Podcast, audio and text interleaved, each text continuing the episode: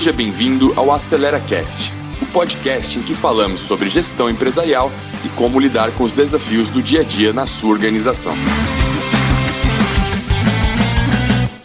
Vamos lá. Já Boa é. tarde, pessoal. Sejam bem-vindos a mais uma live do Acelera Cast aqui da Wax.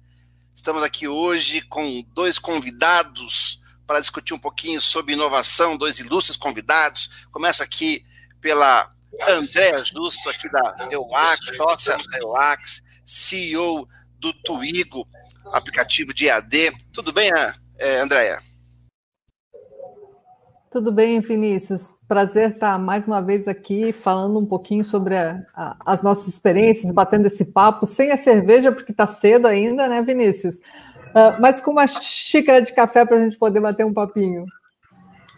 Legal. É, Para quem não sabe, né, é, esse é o encontro semanal aqui, conversa de boteco. A gente resolvia todos os problemas do mundo em gestão num boteco. A gente resolveu trazer para a internet isso aqui e discutir um pouquinho de gestão na internet. Então, eu aqui, né, cenário só, tá, pessoal? Tá fazendo até juntando dengue aqui.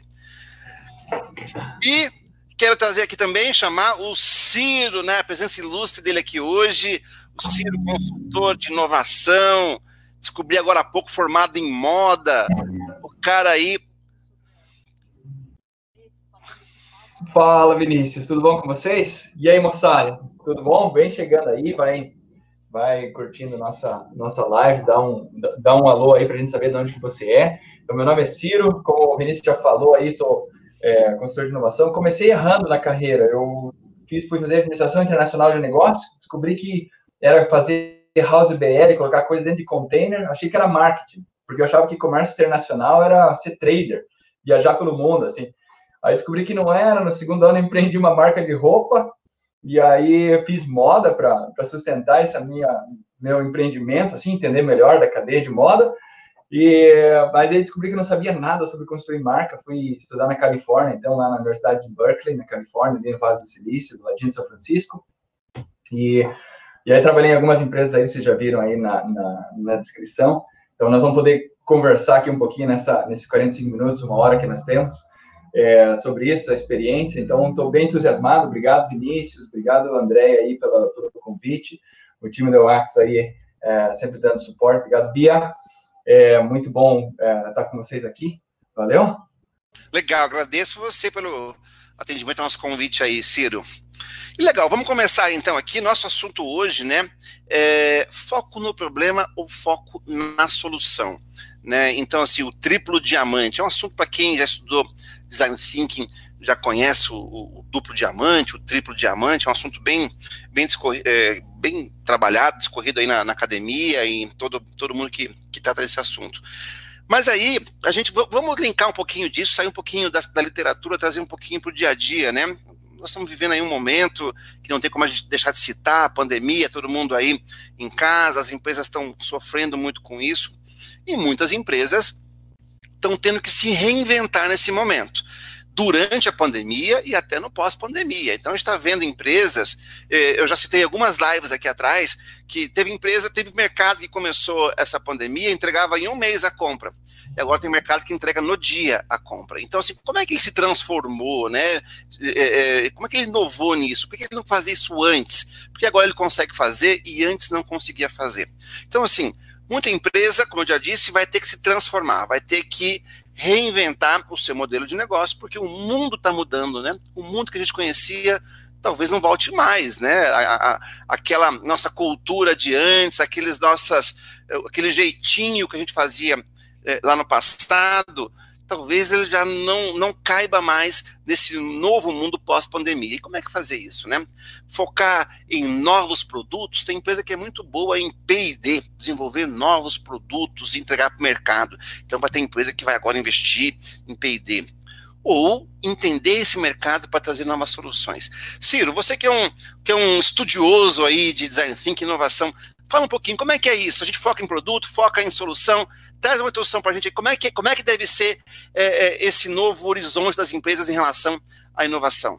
Muito bom. Vinícius, assim, eu tenho conversado com algumas empresas e, e assim, então, nessa consultoria que eu tenho feito uh, ao redor aí de, de, de, várias multinacionais aí, então o Google é uma delas, né? E aí o Google tem um site chamado Killed by Google, www.killedbygoogle, morto pelo Google, tá? Traduzindo para o português. Que foi, ou seja, foram projetos que foram cancelados. Então tem vários projetos aí que vão ser cancelados, inclusive aí é, Angular, Hangouts. Esse Hangouts que nós estamos tendo aqui é um projeto que está é, fadado a ser cancelado pelo Google no final desse ano. Eles estão mudando a plataforma, ou seja, qual que é o Google já determinou isso. Ele percebe, ele percebeu que 36% daquilo que ele faz, ou seja, 40%, vamos arredondando, 40% do que ele faz não dá certo. Porque é, é, é um processo de inovação, né, a respeito do, do, teste, de ir junto com o consumidor e entender o, o problema dele. Muitas vezes os times iniciam um processo pensando na melhor solução. E às vezes a solução não responde exatamente ao problema. E aí é, e aí nós temos um problema. E aí, né, e aí que, eu, uh, que há uma fatalidade da gente ter muitas startups, muitos empreendimentos aí que morrem. Morrem por causa que não existia ou a necessidade no mercado. A maioria deles morre porque não existia uma necessidade real no mercado. Então, se vocês forem ver uma pesquisa do Sebrae, mesmo do Standard Poor's, é, ou CB Insights, tá? A, a, maior taxa de mortalidade das empresas ou, da, ou das companhias está relacionado à falta de necessidade daquilo que eu estou é, criando. E aí, claro que quando a gente fala de falta de necessidade, faltou entender o problema. Não é que a solução era ruim, é que ela não, ela não atendia ao problema. Às vezes é muito bom, às vezes a, a solução parece excelente, assim, só que ela, ela não atende ao problema como o consumidor estava imaginando. E aí eu vou dar um exemplo bem simples aqui para vocês. Lei de Gall. A lei de Gall fala o seguinte: que uma coisa complexa que funciona invariavelmente evoluiu de uma coisa simples que também funciona. Essa é a lei de Gauss, é a lei de Gauss na engenharia. Então, assim, se você vê uma coisa complexa funcionando, tem como você voltar ao estado original, ao estado simples. Os relógios que hoje funcionam, eles, eles vieram de um relógio que era mais simples. Tá? E aí, aqui em casa, outro dia, eu precisei fazer um buraco é, pra, com serra-copo para colocar umas luzes para minha filha. E aí eu vou perguntar para vocês se vocês sabem o que é isso aqui. Sabe o que é isso aqui? Isso é uma furadeira primitiva, eu acho. Esse aqui é uma furadeira primitiva. Qual que era o meu problema? Meu problema é que essa serra copo aqui, então aqui tem uma, uma serra copo para eu colocar a lâmpada e implantar. Só que o meu mandril, mandril é essa parte aqui. Ele era muito a bitola dele era pequena, não cabia essa serra copo que eu tinha comprado. E eu falei, pai, vou ter que trocar ferrada, vou ter que trocar minha furadeira, porque porque o que acontece? Não, o meu mandril, vou ter que ir lá trocar o mandril, só que não tem como trocar o mandril. A minha furadeira é hobby, ela não é profissional que eu vou lá e troco o mandril. É profissional, que... não é mesmo essa tua furadeira. E aí, e aí eu falei, e o que, que eu faço? Daí ele falou, Ciro, eu tenho uma solução para você para resolver esse problema. Eu falei, ah, é? Como é que é essa solução? Daí ele me chegou com isso aqui. Em vez de eu comprar uma furadeira nova, ele me deu essa furadeira aqui, ó. Que é uma solução bem simples. Que também funciona. Como é que ela funciona? Você põe assim, apoia aqui, ó. Aí isso aqui gira. Para quem para quem está acompanhando pelo podcast depois, é, é uma furadeira de metal com manivela que você está girando ali, ela vai furando a parede na mão. É uma furadeira manivela. Então, o que acontece? E aí essa serra copa aqui funcionou. E, ou seja, uma furadeira que é complexa evoluiu de uma coisa bem simples, assim. Então, o que acontece? Isso aqui estava focado no quê? Não na solução, estava focado no problema. A pessoa precisa fazer um furo. Não, às vezes eu fico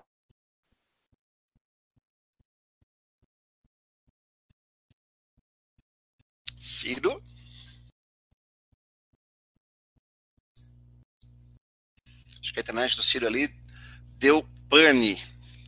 Ele está mostrando ali a furadeira. Bom, enquanto ele volta aqui, ele vai se restabelecendo aqui. Andréia, vamos lá. Enquanto, ele, enquanto o, a gente vê o que aconteceu ali com, com o Ciro. É, André, como é que é então isso? Olha só o que ele está dizendo ali, que as coisas, muitas soluções vêm de produtos simples, né? Qual é o desafio de uma empresa como o Twigo, que é uma empresa aí em crescimento, é, é, em, no ramp-up aí, qual é o desafio da gente entender esse problema do cliente, imagine que não é fácil para ninguém, e a gente conseguir devolver isso com produto para o cliente. Né? Nesses dois diamantes, o diamante de entender o problema, o segundo diamante de a gente criar um produto para o cliente. É, eu sou, eu como venho da indústria de, de TI, né, desenvolvedora lá das antigas, eu lembro quando a gente dizia que o nosso usuário não sabia pedir o que ele precisava. Então a gente vinha muito disso, né? Porque na verdade a gente ia com uma solução pronta entregar para o cara dizendo não, isso aqui vai resolver teu problema, sem a gente nunca ter escutado qual é o problema do cara. Então a, a gente no Twigo, essas novas empresas de tecnologia, elas estão trabalhando diferente, né? Então o que, que a gente tem feito no, no Twigo, né?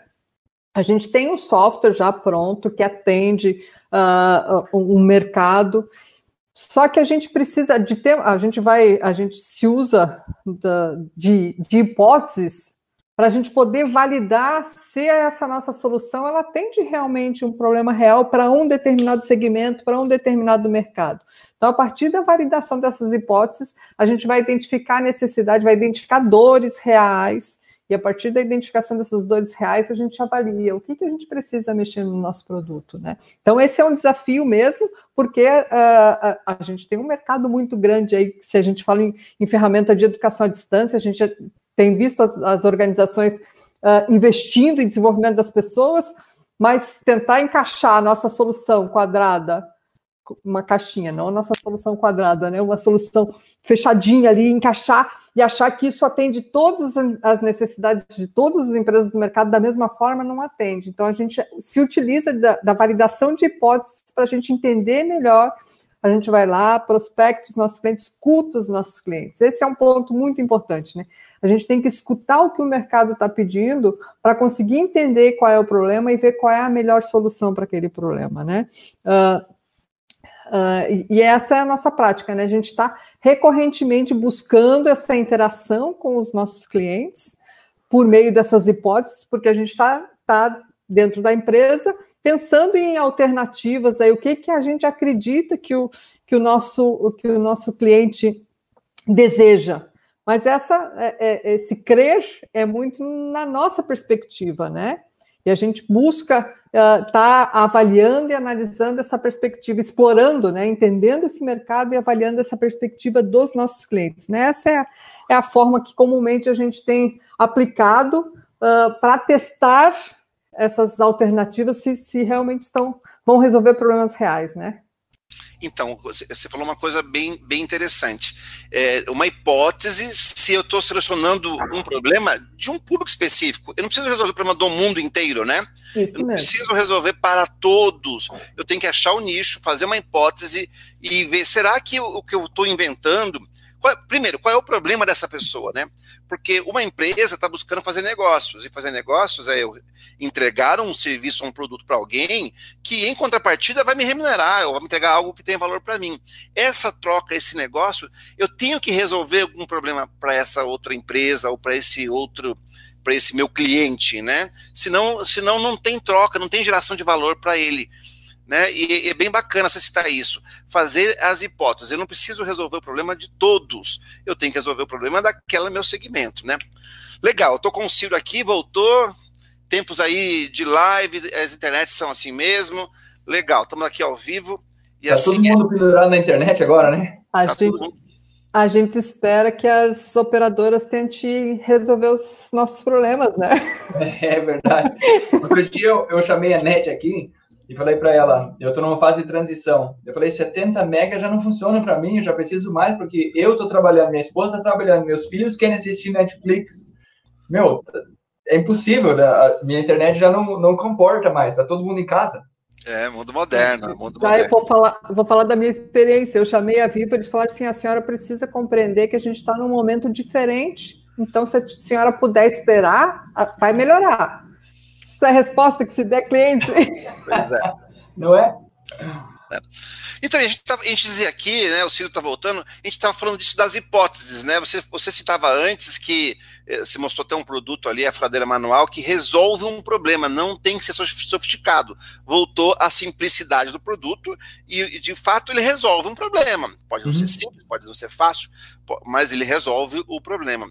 E aí, a André dizia aqui que essa, ela como empresa, como CEO de uma empresa, testar as hipóteses. Esse meu produto está resolvendo um problema de que segmento ele resolve mesmo ou não, como é que ela vai testando as hipóteses para saber como desenvolver o produto. É por aí, Ciro? É isso. Então, e, uh, esse é o grande problema, assim, ó, porque o Scott Adams, que é o criador do Gilbert, um quadrinho nos Estados Unidos, ele fala assim, ó, criatividade é permitir a si mesmo cometer alguns erros. Arte é saber que erros manter. Então, nesse processo criativo de você criar um motor 2, de você, você talvez esteja na tua empresa querendo inovar, né? Querendo trazer algo novo para o mercado, responder essa pandemia, trazer uma nova perspectiva sobre esse problema que nós estamos vivendo. E aí, a gente tem que testar, aí a gente vem na cabeça várias hipóteses, como o, o Vinícius está falando. E aí eu olho para uma hipótese e muitas pessoas entram num processo de execução. Execução é assim, eu crio um plano, para executar a, a, a, concretização daquela hipótese. Mas eu não chego a validar se aquela hipótese é verdadeira. Então, assim, a, como o Scott Adams dizia, é, é muito importante você permitir a si mesmo cometer alguns erros. Então, para você saber se essa proposta de valor que você está querendo lançar para o mercado é válida, se ela é uma, uma hipótese válida, então, né? O que, que tem que fazer? Você tem que ir lá e testar. Então, eu vou dar um, um, exemplo bem simples. Meu sogro é pescador, ele pesca. Ele leva as pessoas a pescar em alto mar. Ele tem duas lanchas ali em Pontal do Sul que leva as pessoas a pescar em alto mar.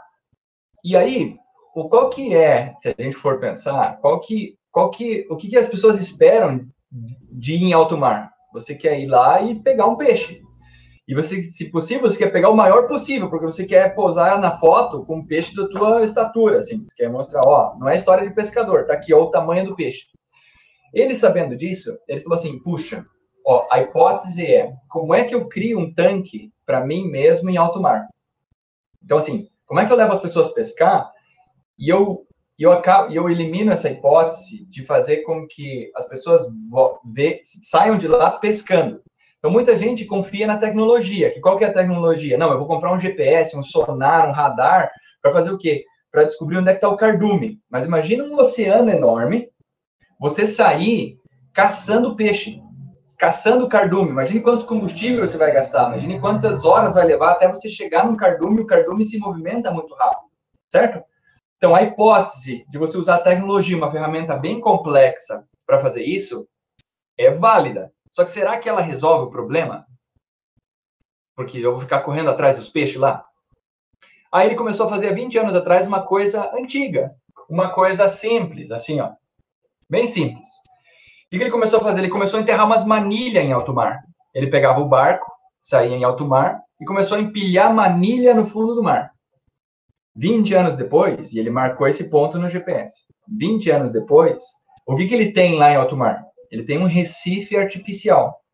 Quando ele criou esse recife artificial, tem peixe pequeno, tem peixe médio, tem peixe grande. Então ele vai até em alto mar, para o barco e fala assim: pode jogar as iscas.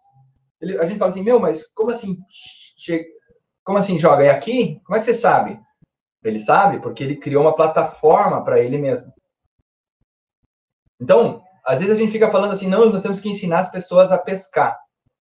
Então, muito, certo? Então, essa é uma hipótese que a gente tem como, como válida para a gente. Vou, a hipótese é: eu tenho que ensinar as pessoas a pescar. E a pergunta é: e se a gente não ensinar mais as pessoas a pescar, mas oferecer para elas uma plataforma? E desse mesmo jeito, a Apple ganhou da Nokia. Desse mesmo jeito, Netflix ganhou do Blockbuster. Desse mesmo jeito, eles criaram uma plataforma para eles mesmos. Porque quando a gente pega esse smartphone, esse Apple, ela não ganhou da, da Nokia na tecnologia do smartphone só. Ela ganhou na loja de aplicativo, que pesca o peixe que sou eu e você. Tá me entendendo? Meu sogro tem um negócio bem simples, que validou uma hipótese de uma maneira simples. o que a Apple fez foi validar uma hipótese. Será que as pessoas não querem mais desse smartphone do que só falar? E aí, ela foi e testou, mas ela testou com o quê? Ela testou já com o iPhone, assim? Ela foi lá e validou com iPod, uma coisa bem mais simples, bem mais rudimentar. Ela queria saber se as pessoas comprariam música 99 centavos. Mas se elas compram música, será que elas não compram outra coisa? E aí eles tiveram o iPod Touch. E aí já tinha uma loja de aplicativos. E aqueles aplicativos funcionavam, as pessoas começaram a comprar aplicativos, nossa, será que as pessoas não usariam um telefone? E aí eles foram evoluindo. Tá? Uma mudança incremental ao longo do tempo. Legal. É legal você citar a, a, a Apple aí.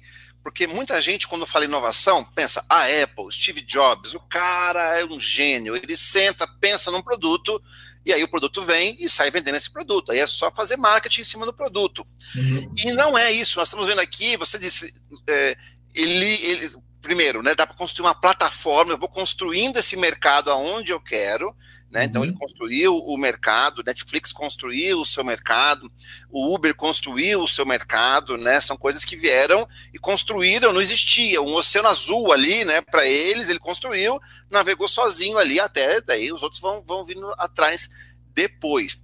Mas muita gente que pode estar aqui escutando e assistindo a gente pode pensar, pô, uma inovação, esses caras não são gênios? O cara não foi lá, inventou um iPhone e, e mandou vender depois?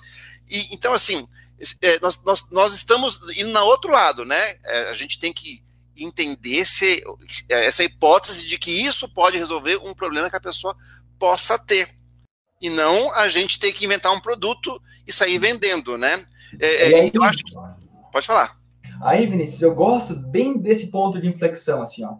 É que às vezes a gente se apaixona tanto pela nossa solução que aí, assim, é, uma, uma vez que você é o criador de um martelo, qualquer coisa vira prego. Eu acho que minha solução serve para tudo. Então, é parafuso? Não, usa o martelo. É, é, é rebite? Não, usa o martelo. Não, não tem uma solução para cada problema. Então, às vezes eu me apaixono tanto pela solução, e vamos falar sobre solução, apaixonar pela solução. Sabe esse teclado aqui? Se vocês forem ler aí, da esquerda para a direita aqui, está escrito QWERTY. Quem que inventou esse teclado aqui? A BlackBerry. Eles se apaixonaram tanto pelo teclado que eles não tiraram o teclado do, do, do smartphone. E o BlackBerry era o maior, maior fabricante de smartphones do planeta. E aí, esse smartphone, eles falaram assim, não, mas o teclado é a melhor solução. Se apaixonaram pela solução que é o teclado. Veio a Apple e subtraiu o teclado. E aí, o que era a melhor solução deixou de ser. Porque agora ninguém mais quer um teclado físico. Todo mundo usa na tela. Então, assim, entenda que se apaixonar pela solução é, é muito perigoso. É, e, é, e, é, tradicional. Quem inventa alguma coisa, eu jogo a bola para Andréia nisso. Quem inventa e tem um produto, o cara, pô, foi tão custoso inventar isso, deu tanto trabalho, eu me orgulho daquilo que eu tive que pensar, eu me orgulho das horas que eu investi nesse produto. Nossa, para mim foi desafiador conseguir achar soluções para os problemas que eu tive ao desenvolver o produto. Então todo mundo vai amar esse produto. E aí, quando você está numa empresa com um produto ali, você se desapegar dessa paixão pelo produto e começar, tá, eu tenho paixão porque eu tenho uma, uma questão íntima com esse produto, horas, noites e noites desenvolvendo ele, mas o outro que está comprando, o meu cliente, não tem nada a ver com essa história. Nenhum, né? Como é que é isso, André? Numa empresa que eu tenho um produto e tem que pôr no mercado e eu sou apaixonado por ele, a minha equipe é, e talvez o cliente não seja, né? Eu imagino que deve ser desafiador para quem tem aí uma empresa para alavancar. É, realmente é um desafio, né? E a gente vê cada vez mais uh, entrantes aí no mercado vindo com outras soluções e que se a gente tiver esse, esse apego ao produto, a gente está fadado a morrer com a, a BlackBerry morreu. Uh, então, assim, a gente realmente tem que se apegar, é, é o que está nas nossas metodologias, a gente tem que amar o problema. A gente tem que se apaixonar pelo problema, porque a partir dessa paixão pelo problema eu vou tentar achar a melhor solução produto a gente vai adaptar, a gente vai melhorar, ele vai evoluir, vamos incrementar novas funcionalidades. Então, isso aí, mas isso é uma cultura que a gente precisa criar, criar dentro das empresas, né? Desse, desse tentar, desse mudar constante, porque a, a gente está em pandemia agora, nesse momento de a gente não vai ser, é um, é, é um novo normal, que está todo mundo dizendo, a gente não vai voltar nunca mais a ser como era antes. Aquilo que você comentou, as pessoas elas não vão mais aceitar uma semana de entrega no supermercado, elas não vão mais comprar de locais que não tem uma plataforma de e-commerce para vender. Então, a, a gente mudou. Então, se a gente não tiver, uh, uh, uh, se os nossos fornecedores não estiverem preparados para nos atender, a mesma coisa são os nossos clientes. Se a gente não tiver essa flexibilidade essa, para responder essas demandas, a gente está fadado a morrer um pouquinho mais ali, assim, porque a gente ama tanto o nosso produto que está preso nele. A gente tem que se desprender disso e está constantemente buscando novas soluções. E além do fato da gente estar tá com tecnologias aparecendo, surgindo dia a dia, se a gente não tiver essa flexibilidade, essa resposta rápida, a gente vai estar tá com sérias dificuldades aí, aí no mercado. É, não é fácil. Imagina agora quem está saindo da pandemia, o cara fala assim: ah, eu sei fazer pão, eu sou bom em fazer pão, vou montar aí um negócio de vender pão. O cara gosta do pão dele, né? Mas será que esse pão as pessoas para quem ele vai vender atende, gostam, a maneira que ele vai entregar esse pão, porque não é só fazer o pão também, né? Para você ter uma padaria de sucesso, não basta saber fazer o pão. E se a gente falar nesse momento, agora que está todo mundo fazendo pão em casa, né? Ah, então, se, né? não tiver, se não tiver um, alguma coisa diferente, tá, tá perdido. É, pois é. Então a solução que eu vou que eu vou dar é, é para um problema, a pessoa não, não, basta saber fazer o pão, eu tenho que entregar o pão na hora certa, num custo adequado, da maneira correta. A maneira do cara comprar esse pão tem que ser diferente. Eu posso inovar em vários aspectos, não só ali no pão. Então, imagina quem está aí, né, no pós-pandemia, como vai se reinventar. Tô falando exemplo de um pão, né, mas é, as grandes empresas também vão ter que se reinventar em todos os aspectos, não só no produto, né, achar uma solução. E essa, e essa solução, Vinícius, ela não vem assim se a gente não tiver uma forma sistemática de pensar, uma forma sistemática de cometer um erro. Como assim, Ciro? Assim, ó, é que a gente está acostumado a fechar um gap de performance nas nossas companhias. Então, a gente vai para Lean Six Sigma, ISO 9001, a gente é, é, procura fechar esse gap de performance. A gente quer que a empresa vá melhor. Então, entenda que quando você está fazendo isso, você está fechando um gap de performance da empresa. Mas, do outro lado, então, assim, existe um gap de oportunidade. E o gap de oportunidade, muitas vezes, não é fechado com, a, com as ferramentas de performance. Ela é fechada com ferramentas de inovação. É isso que nós estamos falando aqui. Então, assim, nós estamos falando na UAX, a gente tem aí o triplo diamante, né?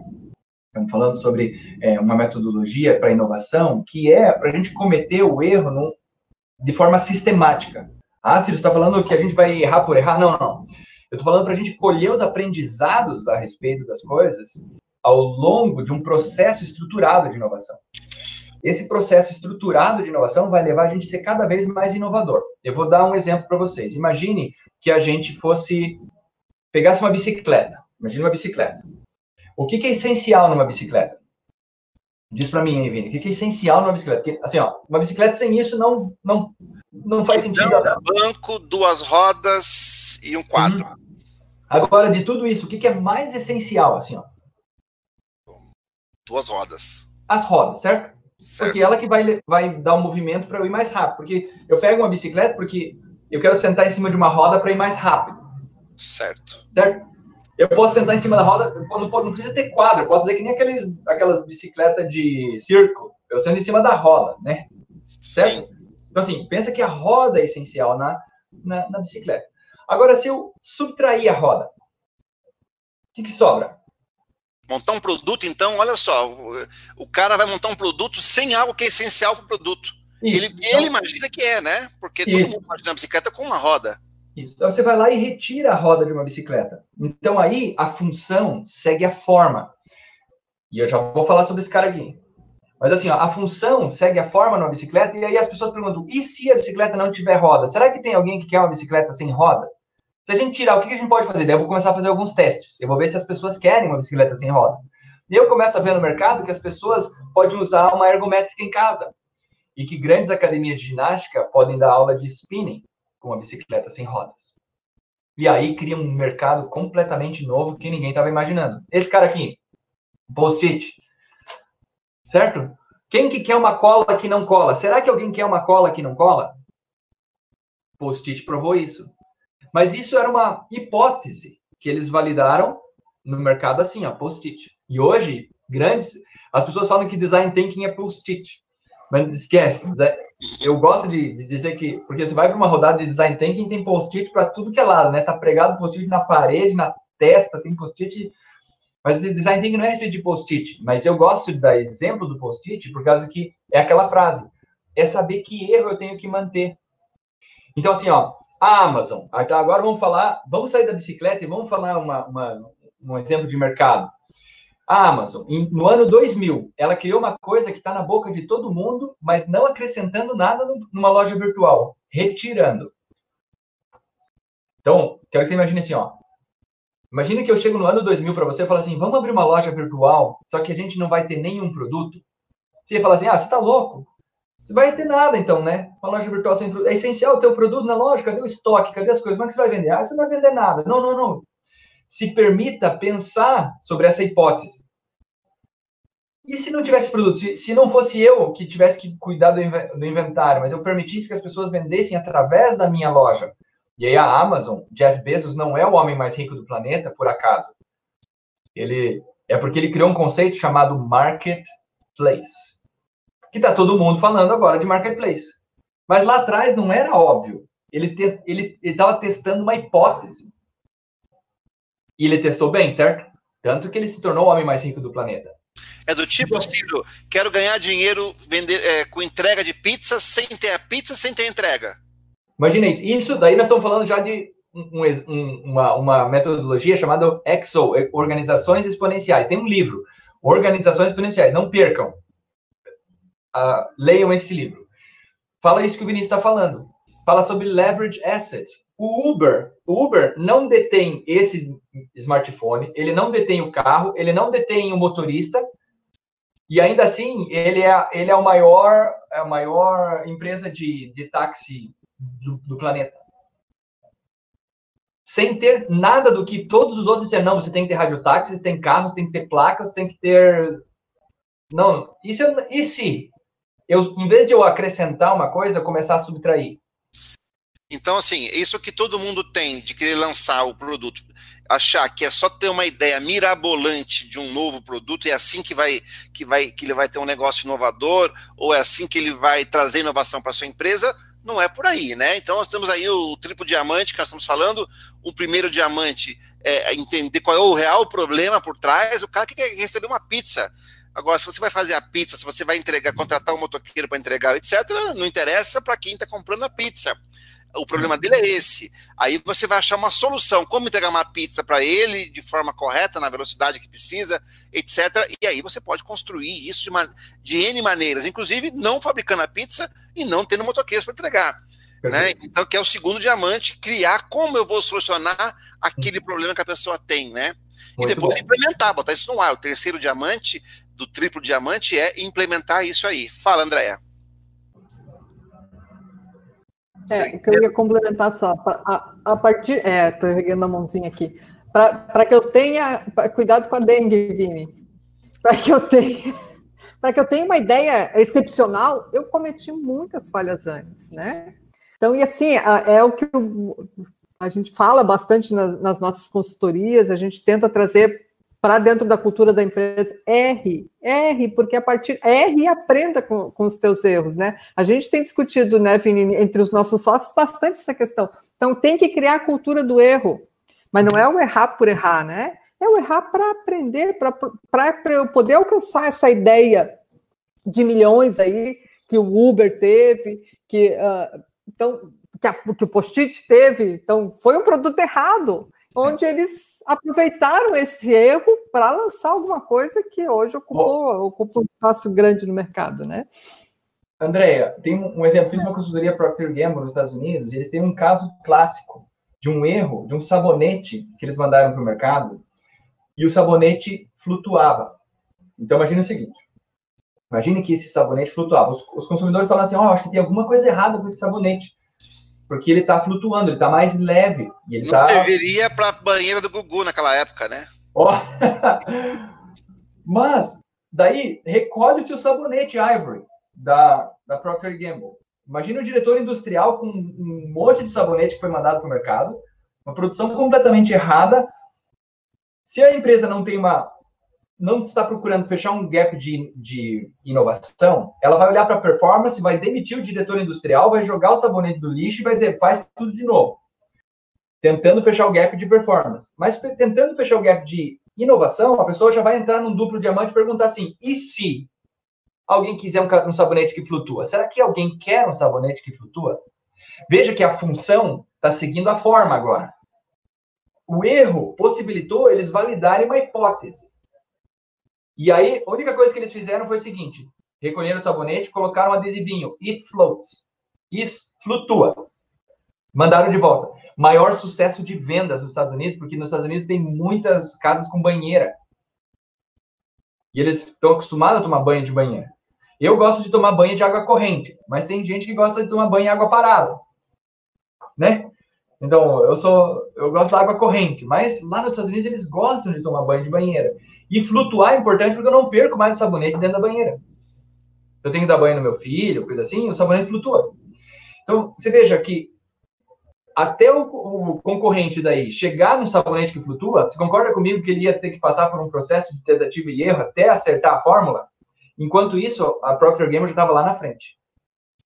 E, então, e, até entender que isso pode uh, atender uma demanda, né? uma necessidade de alguém, né? Mas Talvez uma dor que nunca foi, é uma dor que nunca foi declarada, mas de repente eu vou poder a testar do... isso e ver se tem esse, esse interesse, né? A gente podia ter inventado isso no Brasil, porque a bandinheira do Gugu só provava que era um problema encontrar o sabonete. Isso aí. É isso aí. Então, assim, a gente tem. É, é nós estamos chegando no consenso aqui que, primeiro, eu não preciso atender todo mundo.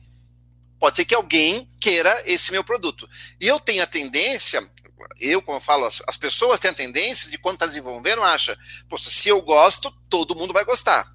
Eu não preciso isso. Eu preciso resolver o problema de alguém. Se alguém precisa de um sabonete que flutua, ótimo, vai ter um nicho e isso vai ser bom para alguém. Já já estamos já estamos bem com isso né? É, então, primeiro ter é, achar o problema, que é alguém que perde o sabonete da banheira. O segundo, como é que eu vou resolver isso? No caso da da, da Peidi aqui, ela foi ao contrário, né? Ela foi um erro ali que trouxe isso para ela. E depois tem que fazer isso acontecer. Eu estou indo para o terceiro, pro terceiro diamante, né? Vamos lá, achei esse segmento, testei essas hipóteses, achei um problema que o cliente tem, não me interessa se eu tenho esse problema é o, é o problema que o meu cliente tem. Eu pensei, usei técnicas para achar qual é, como eu resolveria isso, subtrair coisas, adicionei coisas à solução, é, é dividi, criei um, uma plataforma para atender isso, é, enfim, né? Eu, eu, usei técnicas ali para achar uma solução que vai atender. A solução pode ser complexa. Eu posso gostar de fazer pão, mas posso ganhar dinheiro não fazendo pão e vendendo pão. Apesar de eu gostar de fazer pão né? Mas eu posso ganhar dinheiro com isso de outra forma, criando uma plataforma, etc. Mas como é que eu ponho isso depois no ar, né? Como é que depois, porque muita gente nos pergunta, ah, eu preciso ser inovador na minha empresa, acha que é contratar o Steve Jobs e não entende que tem um fluxo que é achar esse problema e depois pôr isso no ar, que é tão difícil quanto, né? Como é que é isso, Andréia? Como é que é essa, é, essa sistematização de pôr coisas no ar, né? Porque a gente vê falar, olha, vamos criar um projeto de implantação. Tem gente que se arrepia, não, aqui a gente é inovador, de projetos é meio antigo. Mas eu acho que tem, que tem fit isso aí, não tem? É, sempre que você vai colocar uma solução no ar, ela tem que ser tão sistemático isso quanto a geração de ideia, né? Porque senão você pode estar com uma excelente solução que você validou, o teu mercado deseja, mas você não atingiu aquele público. Então, esse projeto pós-validação é extremamente relevante, até porque a gente falou que de nada adianta ter uma solução perfeita se eu não faço uma boa entrega daquela solução, né? Se quem está lá na ponta não tem a menor noção do sabonete que flutua, então, se eu não fizer essa, essa, essa entrega uh, uh, final, então isso vai ser uh, realmente todo o meu trabalho de geração de ideia ele é perdido, né? Então, e é importante que a gente trate isso como um projeto mesmo. A gente vem dessa origem de projeto, trate isso como um projeto, porque tem uma sequência de fases que precisam ser tomadas para eu não atropelar nada e não, não perder o foco desse lançamento, né? Porque então tem, é, aí tem investimento, tem acompanhamento uhum. disso. Nós, nós testamos as hipóteses, isso parece ser bom para alguém. Então temos que colocar isso no ar, mas a que custo? Pode ser muito bom. Se eu tivesse o pudesse ir para Marte a qualquer momento, seria muito bom, eu adoraria, mas o custo é inviável, não tem como pôr isso no ar, não tem como construir isso de uma maneira condizente, né? Então, assim, uhum. a gente uhum. precisa entender a viabilidade disso entre ali o segundo e o terceiro diamante, é preciso entender, prototipar. Ciro, como é que, como é que são as coisas, como é que a gente faz para testar se isso vai virar um projeto mesmo ou não? Então, e, aí, e, aí, e aí aqui, de novo, máxima de Da Vinci, né? A simplicidade e a máxima sofisticação. Conseguir simplificar as coisas é trazer o, o projeto de implementação da gente para um, um território mais simples. Entenda assim, ó, que existe a metodologia certa na hora certa. Então, assim, tem muita gente querendo aplicar design thinking para coisas simples. E design thinking é a ordem do caos. A gente está tentando ordenar o caos. O que, eu quero dizer com isso? Eu quero que vocês imaginem uma matriz, assim, ó. Abstrai comigo. Ou eu mostro para você aqui, ó. Melhor. Assim, ó. Imagina uma matriz. Eu tenho o eixo Y, e eu tenho o eixo X. Aqui no eixo Y, eu tenho os requisitos, que é o que. Então, em tecnologia, quando a gente vai fazer alguma coisa, a gente tem que saber o que nós vamos fazer. E aqui, no eixo X, nós temos tecnologia, tá? E a tecnologia é como nós vamos fazer. Então, agora eu quero que você imagine que no eixo Y a gente vai falar sobre o que nós vamos fazer, e no eixo X, nós vamos falar como que nós vamos fazer isso. Ou seja, aqui em cima está o caos. Ou seja, porque eu não conheço os requisitos, é desconhecido os requisitos, e é desconhecida a tecnologia, como que eu vou fazer? Então, eu estou no território caótico, aqui eu uso design thinking. Eu preciso orientar meu pensamento e trazer os requisitos para algo mais claro aqui. Porque quanto mais claro ficam os requisitos, mais mais óbvio vai ficando como que eu vou fazer. Entende? Então, num projeto, a gente precisa entender o que nós queremos fazer e como nós vamos fazer. Daí nós vamos passar para um lado complexo. Então, assim, aquilo que é difícil de fazer, assim, tem coisas que são muito complexas de fazer. E aí, que metodologia nós vamos usar aqui? Nós vamos usar um Scrum. Então, nós precisamos de Scrum para resolver coisas complexas. Passando do complexo, nós vamos vir para uma coisa que é complicado. Então, eu conheço melhor os requisitos, eu sei o que eu quero fazer e eu sei como eu vou fazer. Ou seja, eu estou num território que é complicado, tá? Nesse território complicado aqui, eu uso o Kanban, Lean, já viram falar disso aí? Enfim, e aí eu vou usando metodologias até chegar aqui numa coisa que é bem simples. Então, aqui no canto, tá, eu conheço a tecnologia, eu conheço o, os requisitos, é simples. Pode ser simples como um prédio, tá? Um prédio pode ser, parecer bem complicado, mas eu consigo colocar num Gantt assertivamente dizer assim, ó, nós vamos fazer isso primeiro, isso depois, isso depois. É simples já nesse sentido. Já tá, eu já conheço os requisitos, eu já conheço a tecnologia para criar um prédio. Apesar dele ser complicado de fazer, mas, mas é mais simples de eu gerir. Então, a gente precisa da metodologia certa na hora certa. Então, quando nós vamos para uma, uma ah, uma implementação de projeto, nós temos que saber aonde que nós estamos. Nós sabemos o que nós temos que fazer? Nós sabemos como nós vamos fazer, que tecnologia nós vamos usar? Se você não sabe, você vai ter que usar a metodologia certa para orientar o projeto. Porque senão o que vai acontecer? Você vai entrar numa rotina de implementação e as coisas vão ficar realmente complicadas. Porque você começa a gastar dinheiro sem, sem testar assertivamente, sem diminuir o risco, né? da tua implementação, porque você começa a fazer muitas apostas grandes, tipo você fala assim, não, eu acho que as pessoas querem um smartphone novo, como Fire, o Fire da Amazon. Eu citei a Amazon, deu certo uma coisa, certo? E aí a, o Fire é um smartphone da Amazon. Imagina assim, ó, eles ficaram quase quatro anos desenvolvendo o smartphone. E aí eles decidiram todas as coisas difíceis no início. Eles falaram assim, não, vamos fazer tudo que um smartphone precisa. Ele precisa de uma loja de aplicativo, ele precisa é, de boa bateria, ele precisa de boa tela, ele precisa de. Enfim. E aí eles entraram numa rotina de quatro anos fazer tudo isso. Lá na frente deu ruim, porque a Apple vinha melhorando versão 1, versão 2, versão 3, versão 4, melhorando aos pouquinhos. isso colocou ela. Porque é melhor você melhorar 1% ao mês do que 30% ao ano. Entende comigo? Porque 1% ao mês em juros compostos, você vai melhorando 1% em cima do último 1%, no final do ano você melhorou 300%. E, e, é, desculpa, Ciro, é a questão do incremental mesmo, né? É, é essa importância, até para a gente poder testar o mercado, né? Porque pensa, todo mundo que vem investindo as coisas num determinado caminho, veio a pandemia e quebrou todas essas, essas pontes, né? Então, a gente precisa ir realmente testando de, de forma incremental para conseguir checar se o mercado continua aceitando aquela nossa solução, né? Então, essa, essa é, é, é um ponto Muito. bem é legal, Ciro, essa deixa, deixa, deixa aí, deixa aí, favor. Mas assim, vindo, vindo ali na, naquele gráfico que ele desenhou ali, é, lá do, do, do, quadrante superior direita, onde é o caos, aonde a gente não quer.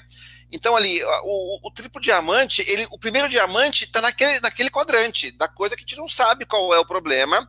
Vamos ter que usar técnicas ali para descobrir como resolver aquele problema. Porque assim, vamos lá, construir um prédio, implantar mais um sistema, é, todo mundo já conhece as técnicas, já sabe os módulos, já sabe quais são as etapas. É difícil? Não estou dizendo que é fácil. O povo está achando que é fácil. Não é fácil. Fazer um prédio não é fácil, fazer, implantar um sistema não é fácil, mas é tecnologia conhecida. A gente conhece os riscos, a gente conhece os problemas, é esforço, esforço, esforço, gestão de risco, etc. Mas não é na, na categoria das coisas que a gente não conhece. Mas em muitas TIs, é, vou, vou, vou, ser bem específico, muitas TIs especializaram-se em fazer coisas conhecidas, atender chamados, etc. Mas quando entra na, na, na categoria da coisa desconhecida, os cronogramas falham, né? As metodologias que estão lá implantadas, elas, elas não servem para esse, esse terreno desconhecido, porque o cara vai sair querendo fazer um cronograma, mas como fazer um cronograma se eu não sei as etapas para construir um problema desconhecido? Eu sempre, eu costumo dizer, é, Cabral jamais conseguiria fazer um cronograma de viagem de Portugal para cá, porque ele não conhecia o caminho, era desconhecido como que ele ia montar um plano de projeto e depois seguir a risca este plano. Então, entra lá no desenho que você está tá refazendo ali. E, então, o primeiro diamante ele está lá na direita superior, é o caos. Eu, é uma tecnologia que eu não conheço e eu nem sei o que nós vamos fazer. Nós temos um problema a resolver. E vamos indo descendo aqui. A ideia é trazer para o quadrante inferior da esquerda aqui, né? é, aonde é, trazer para um problema conhecido, né? Vamos tentar. Então, assim, por isso, três diamantes. Um mais no caos, um outro já, bom, já sabemos o que a gente tem que resolver. Vamos testar umas hipóteses, trazer mais para o meio, e aí, uma hora, chegar numa tecnologia conhecida e, e, numa, e numa sequência de etapas já determinadas para a gente seguir. Eu acho que é mais ou menos isso, né, Andréa? É isso aí, eu ia complementar também a questão da, da máxima que todo mundo fala, né? O ótimo é inimigo do bom. Enquanto a gente está perseguindo um ótimo, tem um concorrente que está lançando bom e está atendendo necessidade do mercado, né? Então, é, é, é isso é, é, é, esse gráfico aí que, que, comumente a gente vê em, em, em, treinamentos de Scrum, em conteúdos de Scrum, uh, traz isso muito forte, né? Então não adianta eu querer tentar resolver todos os problemas do mundo, tentar entender de forma mágica todas as, uh, as dores uh, uh, e tentar achar, construir uma solução única de uma única vez para resolver aquilo, né? Porque as coisas mudam. Então a primeira etapa do, do primeiro diamante dos três, então, é, a gente vai ter que usar técnicas para abrir a mente, entender, ter empatia com o nosso cliente e tentar entender o que, né? Então, eu até fico, fico, um passo atrás, desculpa, Vini, um passo atrás, né? São os insights para conseguir entender realmente o problema, até antes de tentar entrar em ideias, né? Isso aí. É. Nós vamos tentar entender o que está acontecendo, qual é o problema desse cliente, porque nem ele sabe o que ele quer, né? Não foi o Ford que disse que se ele fosse ouvir os clientes, ele ia fazer cavalos mais rápidos? Né? Então, a, a gente tem que às vezes, inferir por trás do que está sendo dito qual é o real problema. As pessoas querem comprar e receber no mesmo dia uma compra no mercado. Porque ela vai fazer almoço ou fazer janta hoje, ela não quer receber daqui um mês aquela não. compra que ela fez. Então é o e que ela pergunta, quer, né? A pergunta é: será que ela quer receber no dia ou ela quer que alguém programe para ela? Porque a Amazon resolveu isso com o Amazon Fresh assertivamente nos Estados Unidos. Porque o problema da entrega não é que eu quero receber hoje, é porque eu pedi hoje e eu quero hoje. Mas se eu tivesse pedido três dias antes, eu nem teria percebido que faltou. Então a Amazon começou a olhar o hábito de compra das pessoas e começou a mandar antes a, a, a grocery. Antes de eu saber que eu precisava do problema, que eu tinha aquilo, né? Isso, porque daí, na verdade, não é a respeito do tempo, o problema não está no tempo de entrega, está no planejamento para fazer a compra. Então, se eu compro leite, pão, ah, verdura, toda semana, não é mais fácil eu deixar não é, não é fácil eu receber isso na minha porta eh, de tempo em tempo e de repente falar, nossa, nem sabia que já tinha acabado, que bom que chegou. É. Era assim que acontecia comigo lá em São Francisco. Eu então, nem tinha pedido. Eu, eu falei, cara, um problema que ela nem sabe. É, eu esqueci do ovo. Mas a Amazon já me mandou, porque ela sabia que, pelo meu hábito de compra, eu compro. Então, isso é Big Data. Estamos falando aqui que a gente está resolvendo o problema que não é a respeito. Não é a respeito de fazer a logística mais rápida, é a respeito de fazer a programação de compra melhor. Então, olha só, você está você tá levando um o quê diferente, né? Eu falei de um o quê de logística, você foi para um outro o quê. Olha só, se eu fosse lançar isso, eu já iria, pela minha cabeça, iria resolver o problema de logística.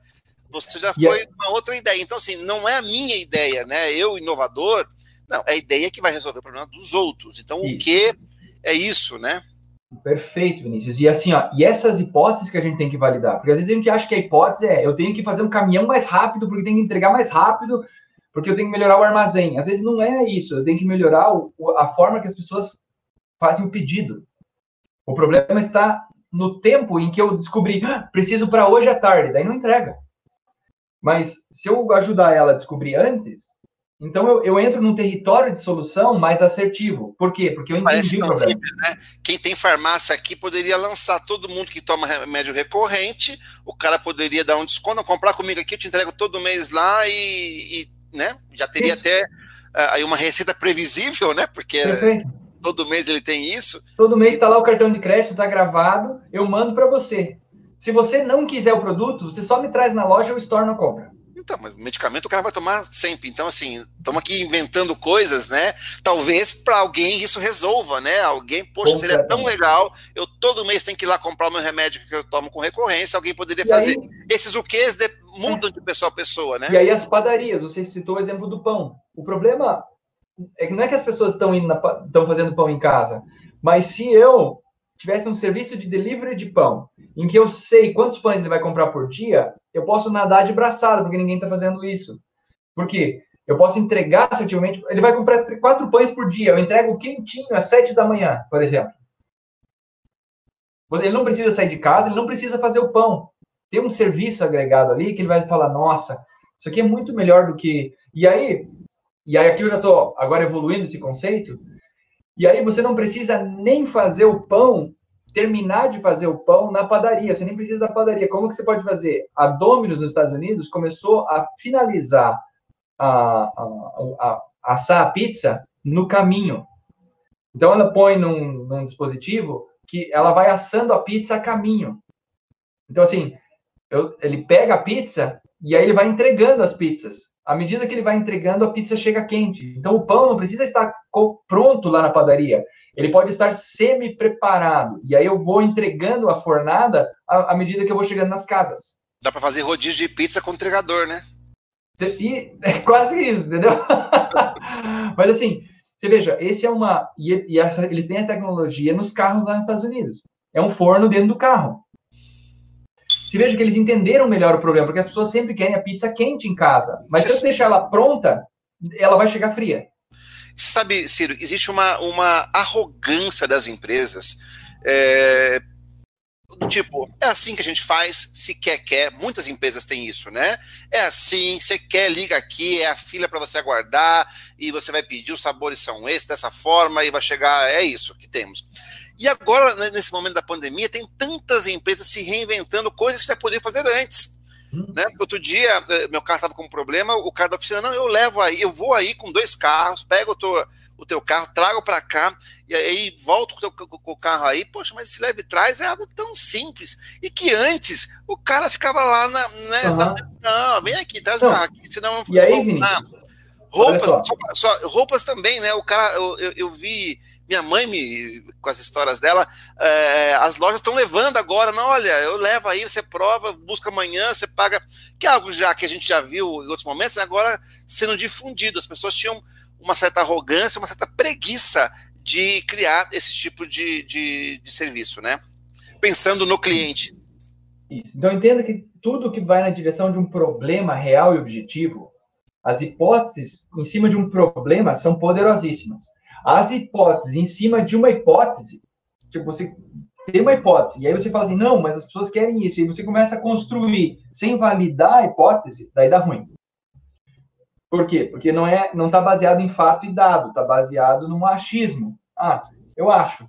As pessoas não vão conversar com o cliente, elas estão, como você me falou, elas estão arrogantes, assim, no sentido de, não, é, a pizza sempre foi feita aqui, como que eu vou fazer no porta-mala de um carro? Ao, ao, ao, você que tem que vir à concessionária, será que não é possível eu levar a concessionária para tua casa? Será que o teu carro precisava sair da garagem mesmo? Porque o que, que tinha que fazer? Tinha que fazer uma revisão. Às vezes não precisava nem trocar peça. Não dava para fazer o serviço na garagem da sua casa? Tem que ir à concessionária? Eu só preciso de um, na verdade, um mecânico certificado. Olha só. E aí muda completamente, não preciso nem da concessionária mais. Ou pela internet, fazer um cheque no meu carro pela internet e ver, porque hoje tudo é eletrônico, né? Quase tudo. É, e telemetria, né? Os carros da Chevrolet estão saindo com uma coisa chamada OnStar. Os novos carros 2020, 2019, acho que já, eles têm uma, uma, telemetria. Então, você pode plugar o carro na internet e ele diz o que está ruim e quando, que, quando você tem que trocar. Então, você faz uma revisão sem precisar ir na concessionária. Eles fazem por telefone até. É isso aí. Nós vamos ter que atualizar o driver do carro agora. É, é uma tendência do que nós vamos ter que fazer. Mas Gente, ser mais fácil, porque eu tenho, eu tenho uma, um, uma Eco e eu preciso colocar... Uh plugar ali, porque ele não baixa direto da internet, não consigo conectar. É, daí é difícil, tem que ser um negócio mais. É, pois é. Pensando no, no, no dito cujo do usuário. Legal, pessoal, estamos chegando no final da nossa live aqui. É, vou pedir para vocês darem uma consideração final aqui, para quem está nos assistindo, para quem vai ouvir depois como podcast isso daqui. Começo aí pela Andréia. Quero agradecer já também a, a vocês dois terem participado, seus tempos aqui, trocado um pouco de experiência sobre isso tudo aqui, né? Claro, a gente falou muita coisa aqui, as pessoas podem buscar isso depois com calma. Jogamos aí várias sementinhas para vocês, né? Então, começa pela Andréia aí.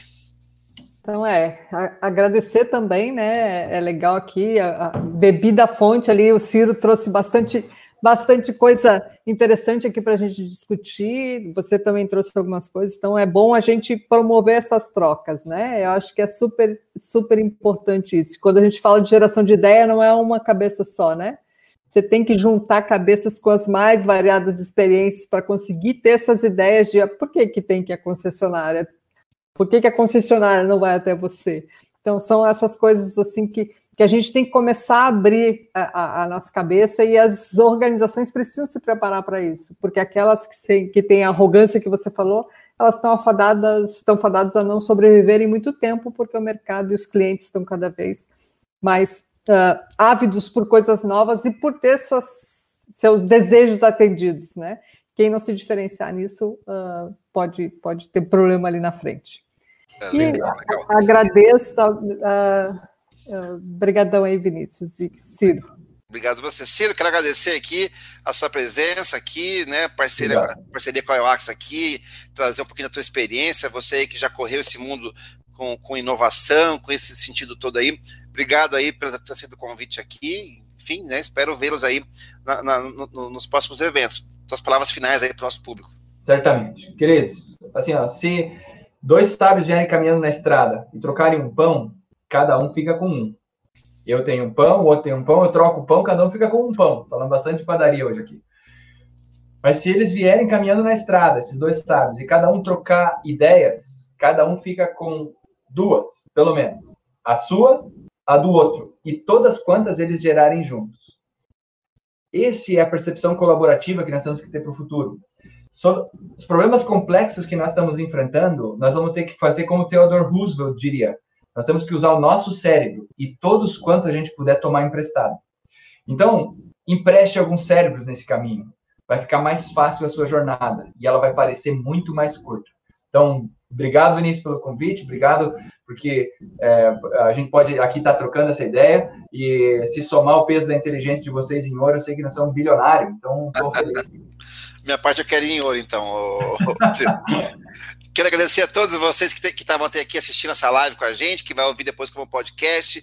E faço convite a vocês para semana que vem, um novo tema aqui sobre gestão e com os nossos parceiros todos aqui convidados. Muito obrigado e até a próxima, Valeu. pessoal. Beijo.